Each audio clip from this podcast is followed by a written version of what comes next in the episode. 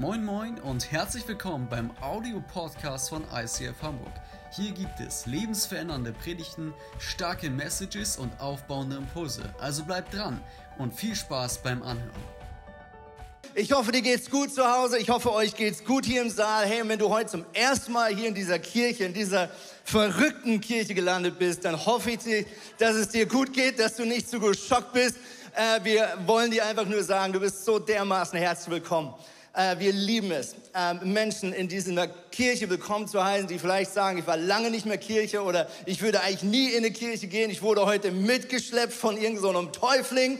Äh, so schön, dass genau du heute Morgen da bist. Und lass uns mal einfach allen Gästen, allen neuen Leuten, egal ob live oder hier im Saal, Applaus geben. Come on.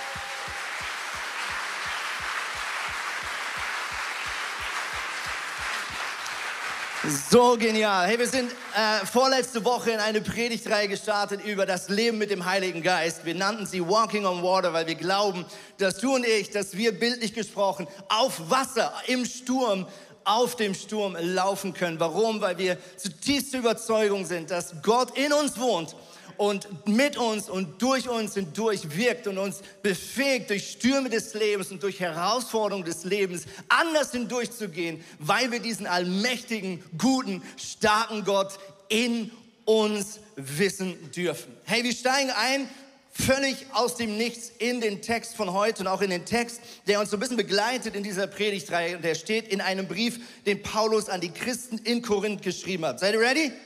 Wunderbar, los geht's. Dem einen aber schenkt Gott im richtigen Augenblick das richtige Wort. Manch ein Abiturient hätte sich genau das wahrscheinlich gewünscht. Ein anderer kann durch denselben Geist die Gedanken Gottes erkennen und weitersagen. Wieder anderen schenkt Gott durch seinen Geist unerschütterliche Glaubenskraft oder unterschiedliche Gaben, um Kranke zu heilen. Manchen ist es gegeben, Wunder zu wirken. Einige sprechen in Gottes Auftrag prophetisch. Andere sind fähig zu unterscheiden, was vom Gottesgeist kommt und was eben nicht. Einige reden in unbekannten Sprachen. Und manche schließlich können das Gesagte für die Gemeinde übersetzen. Dies alles bewirkt ein und derselbe Geist. Und so empfängt jeder von uns die Gabe, das Geschenk, das der Geist dir oder mir zugedacht hat. Hey, das Thema von heute ist Gottes Wunder in meinem Alltag. Gottes Wunder in meinem Alltag. Ich weiß nicht, wann du zum letzten Mal so ein Wunder erlebt hast oder ob du überhaupt schon mal von dir selber sagen kannst, ich habe ein Wunder erlebt. Ja, vielleicht ist für manch einen Deutschen hier drin das letzte Wunder das Wunder von Bern. Ja, 1954. Gestern äh, hatte meine Tochter so eine kleine Party gemacht als, als Wiedergutmachung von einem nicht gefeierten Geburtstag im März und ein paar äh, süße Mädels und Jungs saßen zum ersten Mal seit anderthalb Jahren auf unserer Terrasse. Ja, und sie kamen irgendwie auf das Wunder von Bern zu sprechen. Für die, die sich nicht auskennen, das war die, National, äh, die, die Weltmeisterschaft. Äh, Deutschland hat äh, das Wunder vollbracht, äh, geschwächt noch vom Krieg haben sie die Weltmeisterschaft gewonnen. Und das Lustige war, irgendwie kam sie auf diesen Film zu sprechen, das Wunder von Bern. Und dann hat ein Mädchen erzählt, dass sie nicht wusste, dass mit Bern die Hauptstadt der Schweiz gemeint ist. Sie dachte, dass Bern eine Person ist.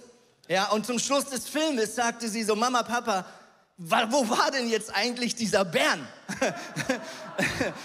genau. Und ich als Schweizer konnte natürlich nicht nachvollziehen, warum jemand nicht weiß, was die Stadt, der, der Hauptstadt der Schweiz ist. Ja, hey, ich möchte dir heute zusprechen, wenn du mit Gott unterwegs bist, dann ist es deine Bestimmung, deine Berufung, Gottes Wunder in deinem Alltag zu erleben. Und wir haben das schon ein bisschen angeschaut und jetzt auch in diesem Text gelesen. Der Geist Gottes, der in uns Wohnung bezieht, wenn wir Gott sein, unser Leben anvertrauen. Der Geist Gottes stattet jeden von uns mit unterschiedlichen Geschenken aus. Und die sind nicht bei jedem gleich. Ja? So wie du auch natürlich vom Schöpfer verschiedene Stärken, aber vielleicht auch gewisse Schwächen mit auf den Weg bekommen hast, so kommt auch der Heilige Geist, wenn er in uns Wohnung bezieht, fängt er an, auch übernatürliche Dinge wieder zu tun. Und für ihn ist das gar nicht so übernatürlich, für ihn ist das natürlich weil wir wiederhergestellte Geschöpfe Gottes sind.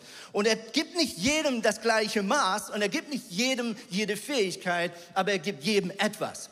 Und all diese Gaben sind letztlich Wundergaben, sind übernatürliche Dinge, die du in deinem Alltag, in deiner Kleingruppe, in deiner Kirche und da, wo du bist, erleben darfst. Und Jesus selber hat seinen Jüngern das schon in Aussicht gestellt. Markus 16, Vers 17, da ist Jesus kurz davor, die Koffer zu packen und nach drei Jahren zurückzugehen zu seinem Vater. Und er sagt folgendes, geht hinaus in die ganze Welt und verkündet allen Menschen die rettende Botschaft. Wer glaubt und sich taufen lässt, genau das feiern wir heute, der wird gerettet werden. Und wer das nicht glaubt, der wird verurteilt werden. Die Glaubenden aber, jetzt kommt's, die Glaubenden aber werde ich durch folgende Wunder bestätigen. Erstens, in meinem Namen werden sie Dämonen austreiben. Uh, das klingt spooky. Und zweitens, sie werden in unbekannten Sprachen reden.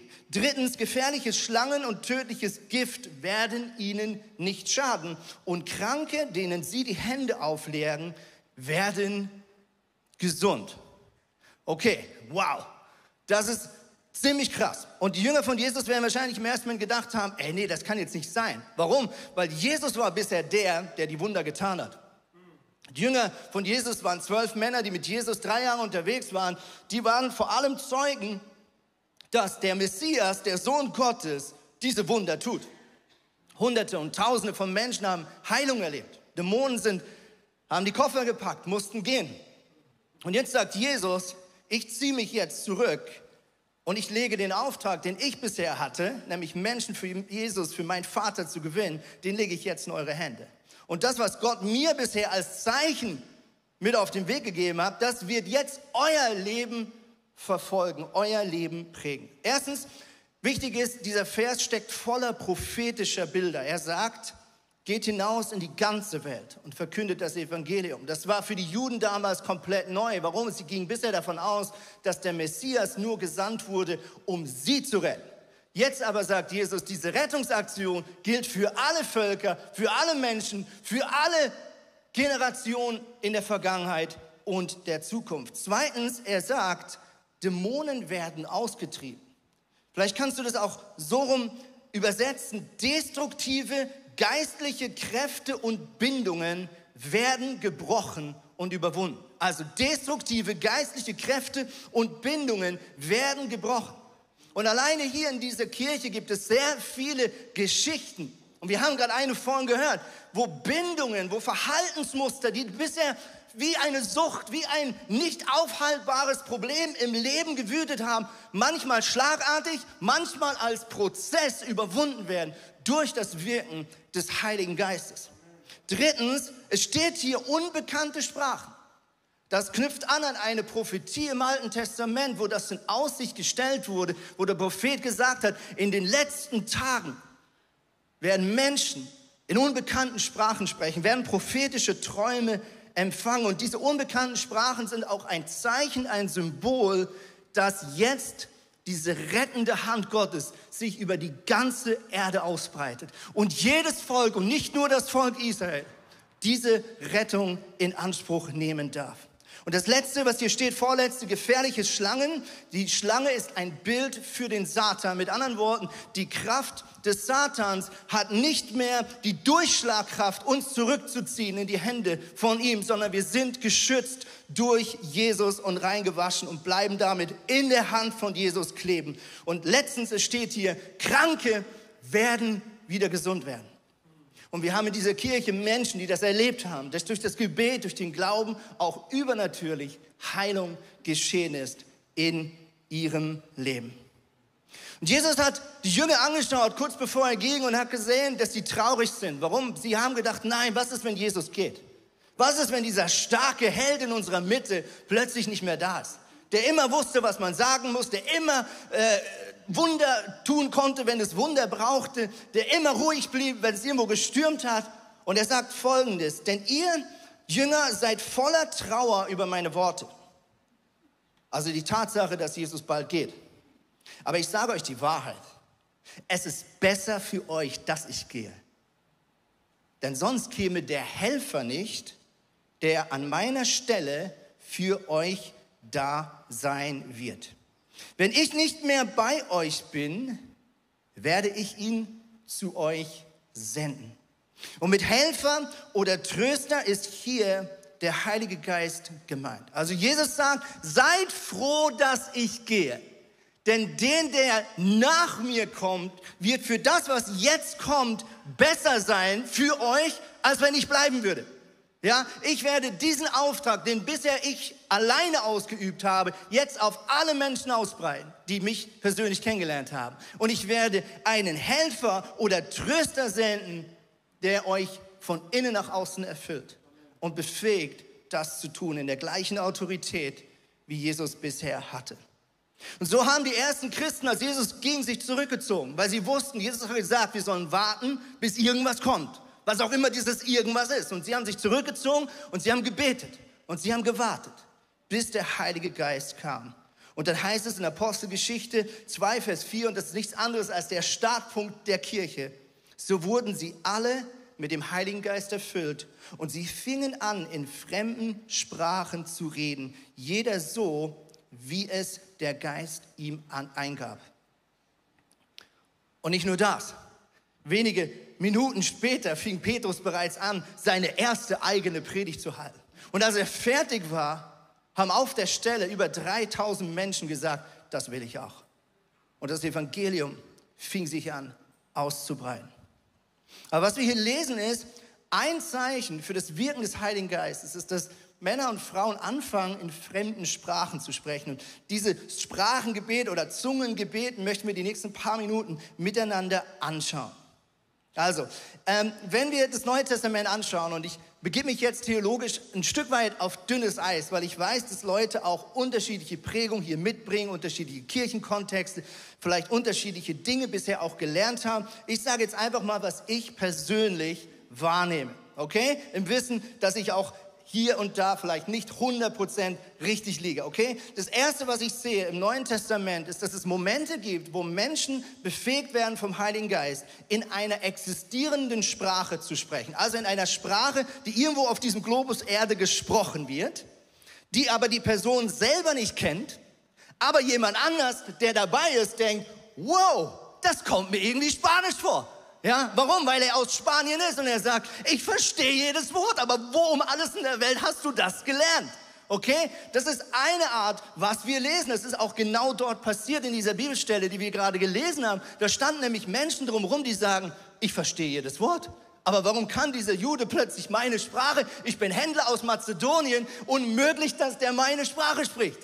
Das ist eine Situation. Das zweite, was ich der Meinung bin, wir lesen im Neuen Testament, ist, dass es Momente gibt, wo der Heilige Geist Männer und Frauen befähigt, in einer unbekannten Sprache zu sprechen, also die nicht irgendwo hier auf diesem Globus gesprochen wird und sie selber auch nicht verstehen, was sie sagen, aber jemand anders empfängt in seinem Inneren ein inneres Wissen oder vielleicht auch einen hörbaren Satz und kann sagen, was der andere gerade durch den Geist Gottes ausspricht. Also ähnlich wie ein prophetischer Moment. Einer spricht und jemand anders sagt, ich, ich, ich, ich weiß, was du sagst. Ich kann das nicht erklären, aber ich weiß, was du sagst. Und ich habe selber so einen Freund in der Schweiz, der genau das schon auch mit mir gemeinsam erlebt hat. Und es ist total abgefahren. Und das Dritte, was wir finden im Neuen Testament, ist das persönliche Gebet in Zungen oder in Engelszungen oder in himmlischen Sprachen.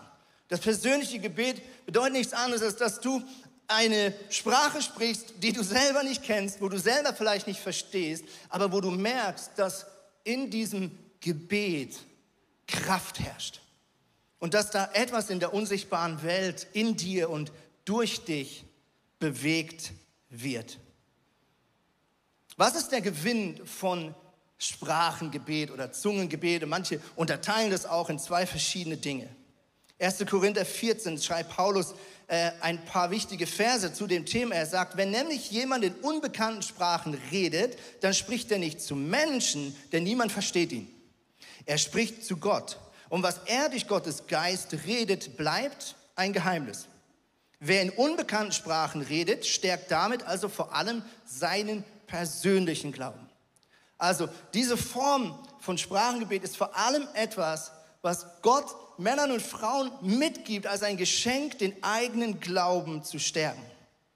Und jetzt ist ganz wichtig, wenn man weiterliest im Korinther, merken wir schnell, Paulus sagt nicht, dass die, die dieses können, ähm, diese Sprache beherrschen, dass die jetzt irgendwie was Besseres sind und er wertet auch nichts. Mega interessant. 14 und 15 sagt er, denn wenn ich zum Beispiel bete und dabei eine von Gott eingegebene Sprache benutze, betet zwar mein Geist, aber mein Verstand bleibt untätig.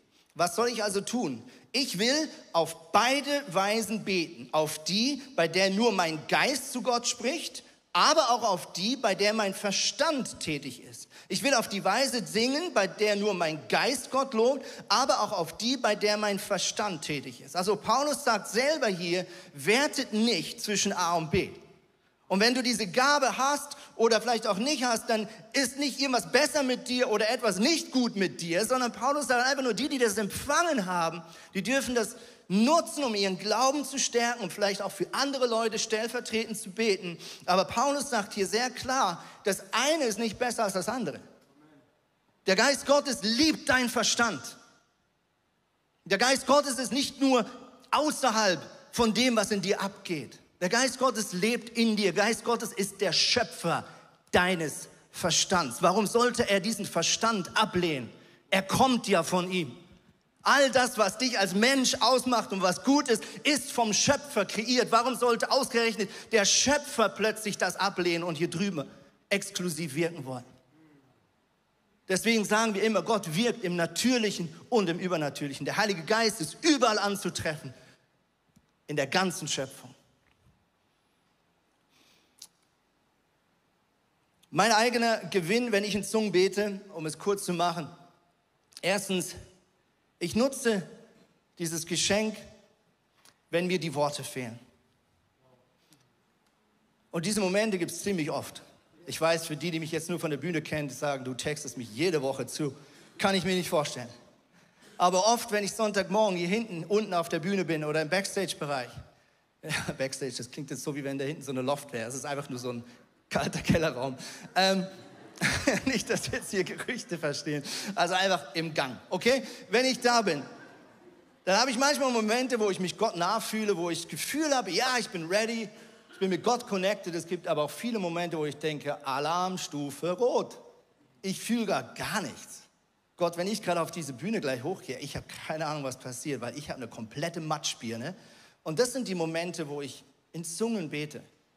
Ja, und ich sage einfach, Gott, ich habe keine Ahnung, was der Brunnen ist, aber hier ist mein Mundwerk, klär das.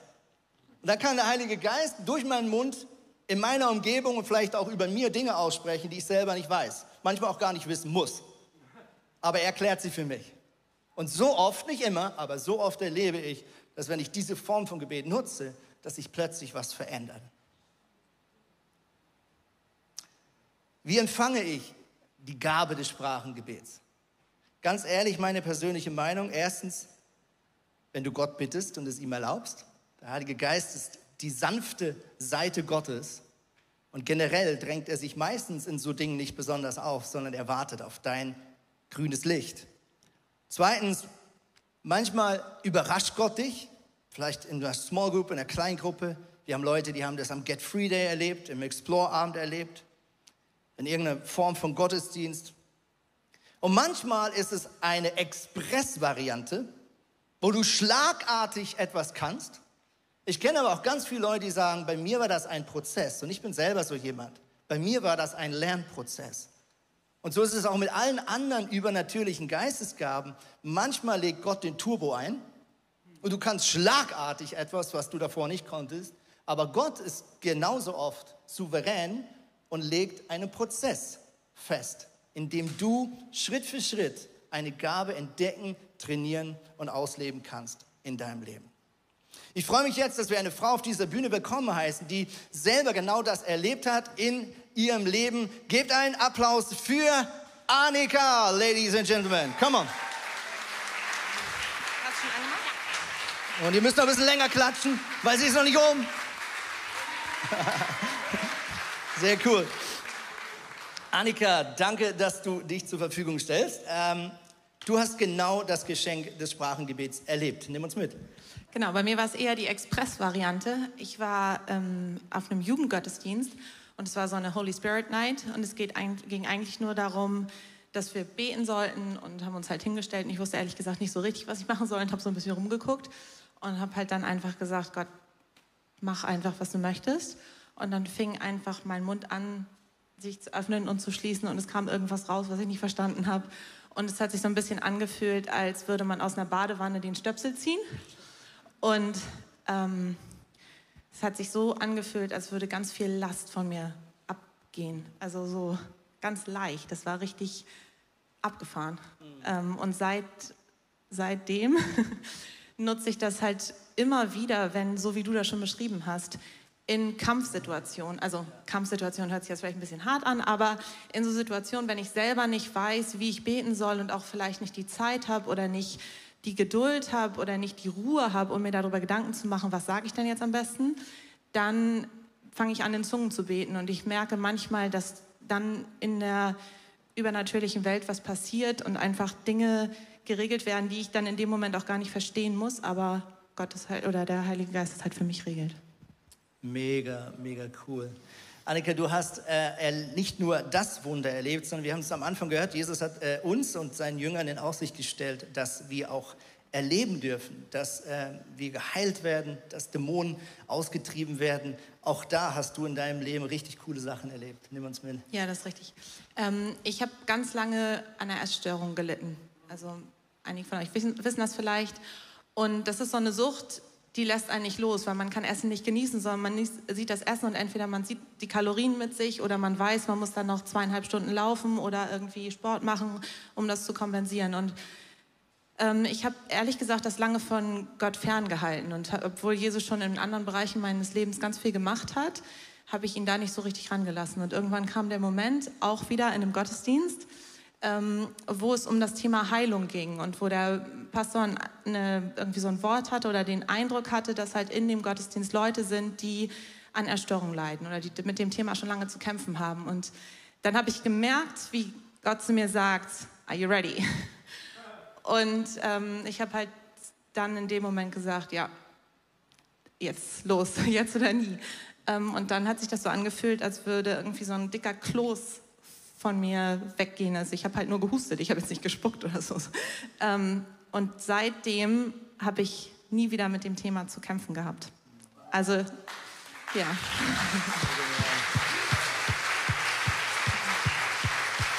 Das ist so, so cool. Ähm, danke, Annika. Äh, was, was ich, die Frage haben wir nicht miteinander besprochen, die ich jetzt stelle. Ich hoffe, aber ich schätze dich ein als eine Person, die gerne Spontanität mag.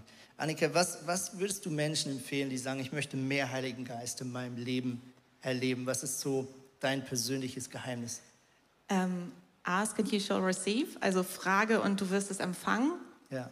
Geh einfach zu Jesus hin. Jesus ist irgendwie wie ein guter Freund. Sag halt, hey, ich möchte das, zeig mhm. mir das. Ich habe das meiste empfangen dadurch, weil ich einfach ehrlich dass es darum gebetet habe und weil ich gesagt habe, Gott, mir reicht es nicht, wenn dein Wort plakativ irgendwo drin steht, sondern ja. du musst für mich echt ganz real sein, jeden Tag, sonst kriege ich es nicht hin. Und dann kommt, glaube ich, auch der Heilige Geist. Come on. Vielen, vielen Dank. So stark. Danke für dein Zeugnis. Applaus für Annika.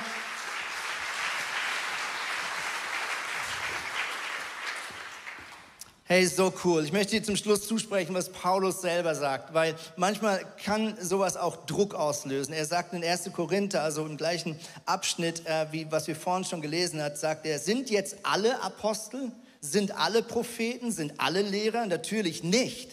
Es sind auch nicht alle befähigt, Wunder zu tun. Nicht alle haben die Gabe des Heilens. Nicht alle können einer von Gott eingegebene Sprache reden oder das Gesagte in verständlichen Worten wiedergeben. Das ist ganz wichtig, ja, dass wir das wahrnehmen und festhalten. Der Heilige Geist tut unterschiedliche Dinge. Und wir sind manchmal zu individualistisch geprägt, äh, gemäß dem Zeitalter, in dem wir leben, dass wir denken, alles muss ich haben.